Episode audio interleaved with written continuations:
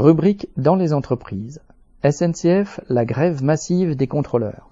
La grève des contrôleurs le week-end du 2 au 5 décembre a été une démonstration de force, particulièrement sur les TGV et les intercités.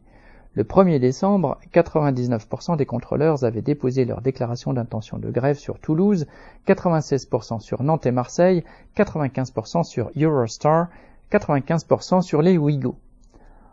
Environ 80% des contrôleurs étaient alors en grève à l'échelle nationale en raison de la faiblesse de leur salaire et du mécontentement pour leurs conditions de travail. Malgré l'utilisation de cadres ou le détachement de non-grévistes, 60% des TGV et intercités ont été supprimés durant le week-end.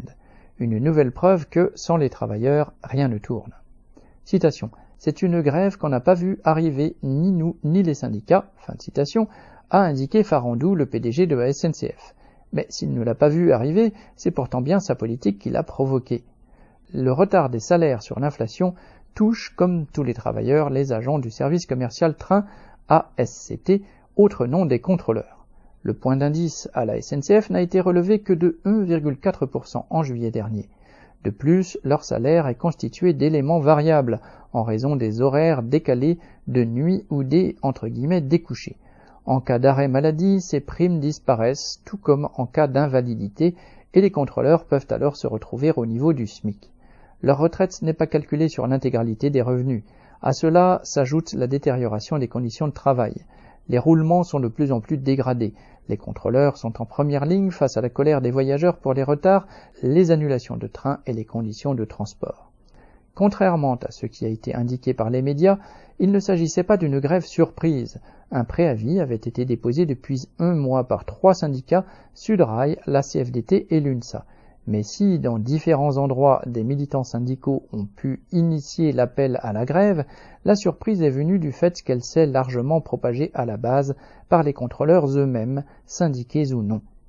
Ils s'en sont fait les militants, y compris dans le milieu CGT qui s'y opposait.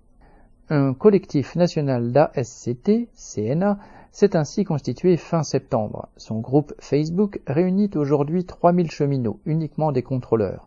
Une boucle Telegram, elle aussi réservée à des contrôleurs animateurs de ce mouvement, en regroupe plusieurs centaines.